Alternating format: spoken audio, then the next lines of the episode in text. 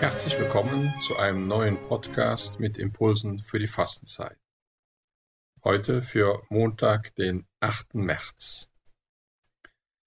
Wir hören hierin einen Text von Johannes von Gott, einem Mann, der im 16. Jahrhundert gelebt hat, im 15. Jahrhundert schon geboren wurde, 1495 und dann 1550 in Granada in Spanien gestorben ist. Er war ursprünglich Portugiese, war Soldat, dann Buchhändler und ist schließlich nach Granada gekommen in Andalusien und hat dort eine Predigt gehört des heiligen Johannes von Avila und war von der Predigt so beeindruckt, dass er sein ganzes Hab und Gut verschenkte und ein sich der Krankenpflege widmete und sein Geld eben auch dann für die Kranken opferte.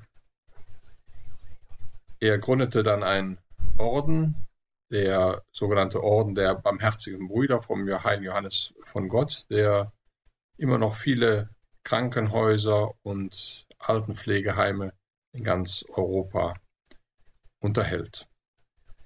Von diesem heiligen Johannes von Gott hören wir heute aus einem Brief, der im Grunde genommen von seiner Arbeit berichtet. Wenn wir auf das Erbarmen Gottes schauten, würden wir, soweit es in unserer Macht steht, niemals ablassen, Gutes zu tun. Denn wenn wir aus Liebe zu Gott auf die Armen übertragen, was er uns gewährt hat, verspricht er uns das Hundertfache und die ewige Seligkeit. Seliger Gewinn glücklicher Erfolg. Wer wird diesem guten Kaufmann nicht alles schenken, was er besitzt, da er doch unsere Angelegenheiten weiterbringt und uns mit ausgebreiteten Armen drängt, unsere Sünden zu beweinen und der Liebe zu dienen. Der Selbstliebe zuerst und dann der Liebe zum Mitmenschen. Wie Wasser das Feuer löscht, so tilgt Liebe die Sünden. So viele Arme kommen hierher, dass ich mich manchmal wundere, wie man sie ertragen kann. Aber Jesus Christus sorgt für alles und nährt sie alle. In das Haus Gottes kommen viele, weil Stadt Granada sehr groß und sehr kalt ist, besonders jetzt im Winter. Zurzeit wohnen mehr als 110 Leute im Haus, Kranke und Gesunde, Diener und Pilger. Weil es ein offenes Haus ist, nimmt es Kranke aller Art und in jedem Zustand auf. Amputierte, Krüppel, Aussätzige, Stumme, Irre, Gelähmte, Altersschwache, viele Kinder und darüber hinaus zahllose Pilger und Wanderer, die hierher kommen. Auch sie erhalten Feuer, Wasser, Salz und Kochgefäße. Dabei gibt es in all diesen Fällen keine Geldeinnahme. Doch Christus sorgt. Daher arbeite ich hier mit Schulden und bin um Christi willen ein Gefangener. Oft drücken mich die Schulden so, dass ich nicht wage, auf die Straße zu gehen, wegen der Schulden, die ich habe. Ich sehe so viele Arme, meine Brüder und Mitmenschen, über ihre Kräfte leiden und bedrückt von seelischer und leiblicher Not. Und ich bin tief traurig, dass ich ihnen nicht helfen kann.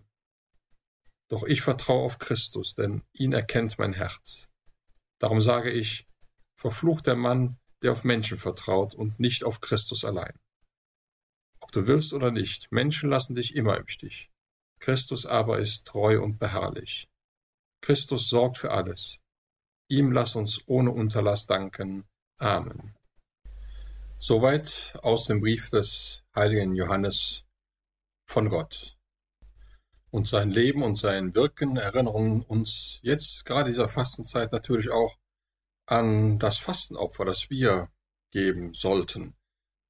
Und vielleicht überlegen wir uns einmal jetzt in den kommenden Wochen jede Woche für sich, was kann ich in dieser Woche Gutes tun? Jemanden aus meiner Familie vielleicht in der ersten Woche. Und in der nächsten Woche schaue ich in mein näheres Umfeld, bei Nachbarn, Freunden, Verwandten.